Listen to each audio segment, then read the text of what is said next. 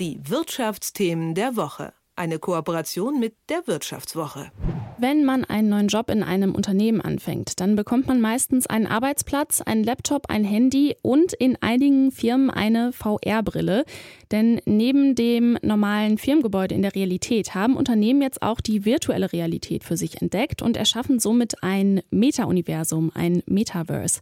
Über das begehbare Internet spreche ich mit Andreas Menn. Er ist Redakteur bei der Wirtschaftswoche. Hallo Andreas. Schönen guten Morgen, hallo. Diese große Vision des Metaverse kommt ja eigentlich von Mark Zuckerberg. Allerdings sieht das Metaverse von Facebook bzw. Meta in vielen Promobildern ja ein bisschen holzig aus. Also mich erinnert das irgendwie so ein bisschen an so eine alte Version von ähm, Sims. Wo geht denn dieser Gedanke vom Metaverse eigentlich hin? Also wie soll das Metaverse mal genau aussehen? Was soll man da machen können?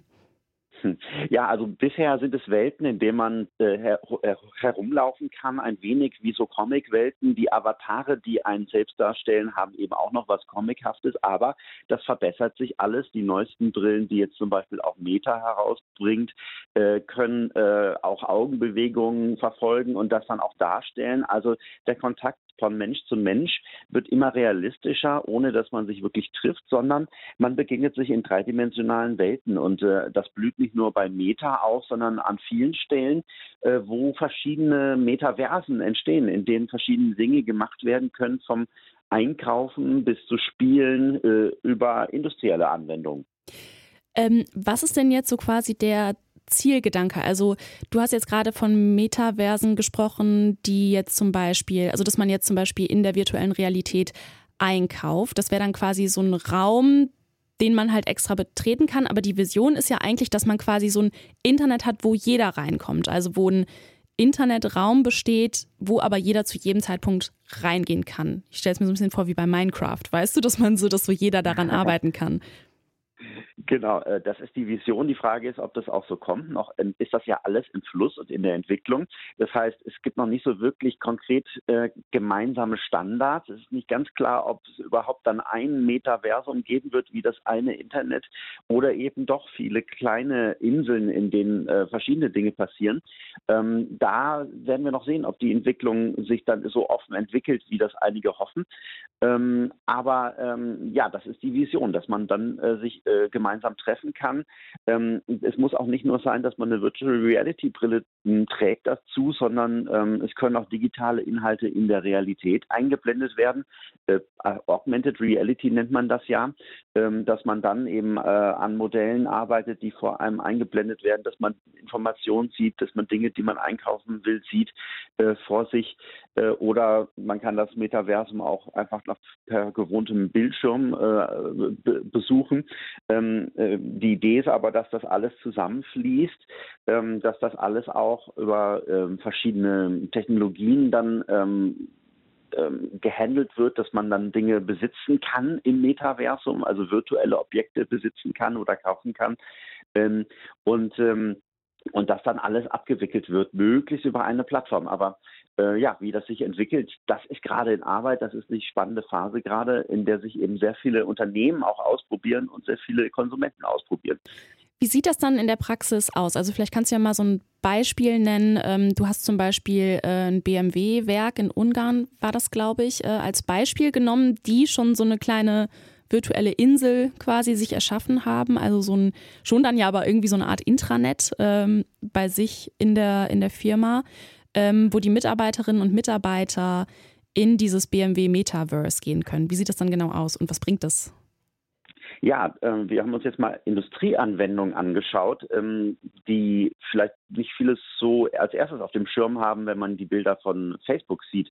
Ähm, in der Industrie geht es darum, dass man ähm, gemeinsam an Produkten oder Fabriken zum Beispiel arbeiten möchte. Bei BMW geht es zum Beispiel darum, dass sämtliche Fabriken jetzt virtuell äh, existieren sollen ähm, vielleicht auch bevor sie überhaupt physisch existieren, wie das neue Werk in Ungarn, das erst 2025 fertig werden soll, das in großen Teilen aber schon auf dem Rechner existiert in 3D mit allen Maschinen. Die Roboter bewegen sich, wie sie sich bewegen werden. Die äh, Rollwagen bewegen sich, wie sie sich bewegen würden. Und ähm, da kann dann das ganze Team äh, feststellen, okay, hier haben wir zu wenig Platz, dort soll die Maschine noch äh, transportiert werden können, da müssen wir noch einen Gang schaffen.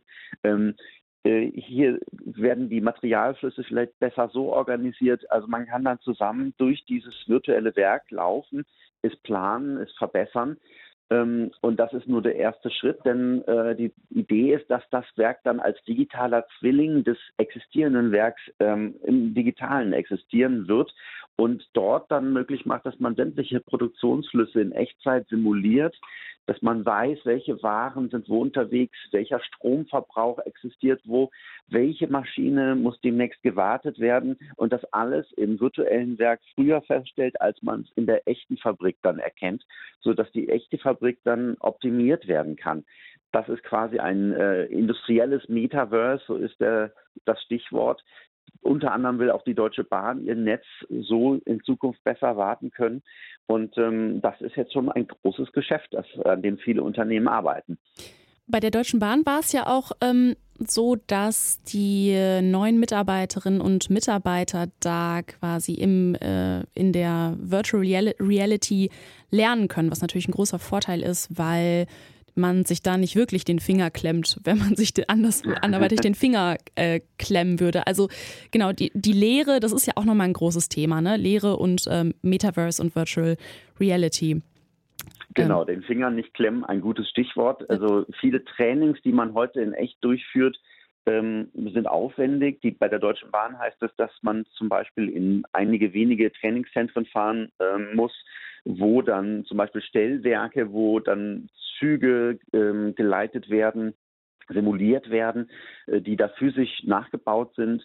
Ähm, es gibt 2600 äh, dieser Stellwerke, die den Bahnverkehr in Deutschland aufrechterhalten.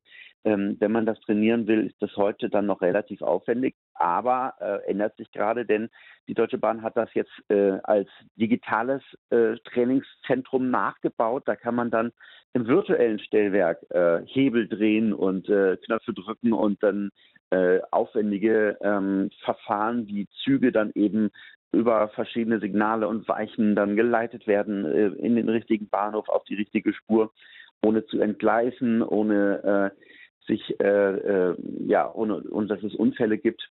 Das können die Mitarbeiter jetzt eben auf die Art und Weise trainieren und zwar nicht äh, alleine, sondern eben im Team ähm, mit mehreren im gleichen Metaverse und das ist äh, dann eben der große Vorteil, dass man Dinge simulieren kann wie in echt, äh, ohne dass dann vielleicht dabei Schaden entsteht. Hm. In Unternehmen muss es ja auch über kurz oder lang ähm, darum gehen, dass die Dinge einfach rentabel sind.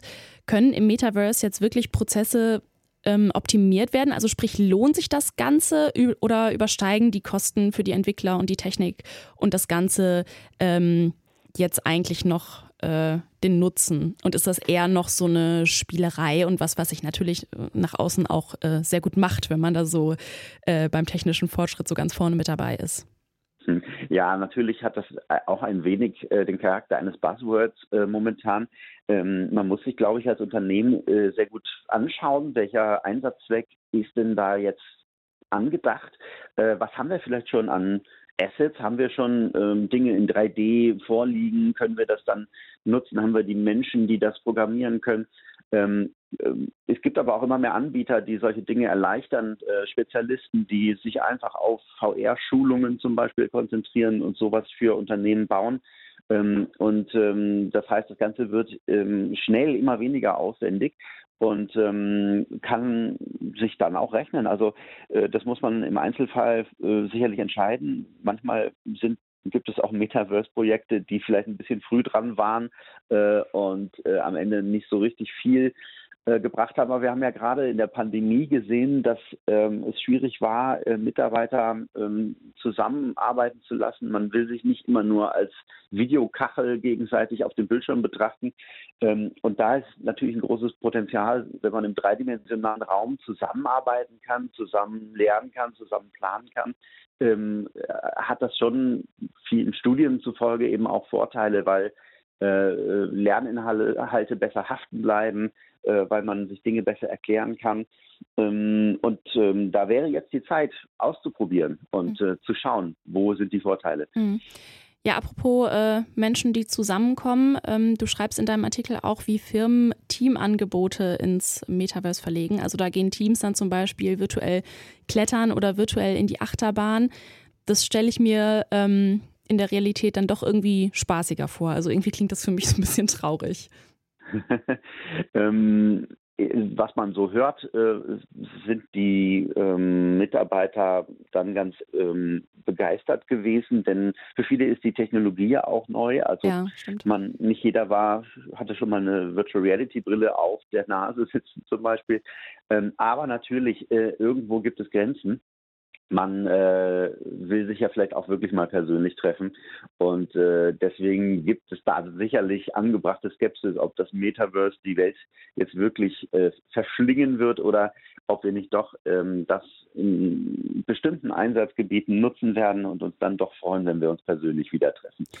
Das sagt Andreas Menn, Redakteur bei der Wirtschaftswoche. Ich habe mit ihm darüber gesprochen, wie Firmen das Metaverse schon jetzt nutzen. Danke, Andreas. Die Wirtschaftsthemen der Woche. Eine Kooperation mit der Wirtschaftswoche.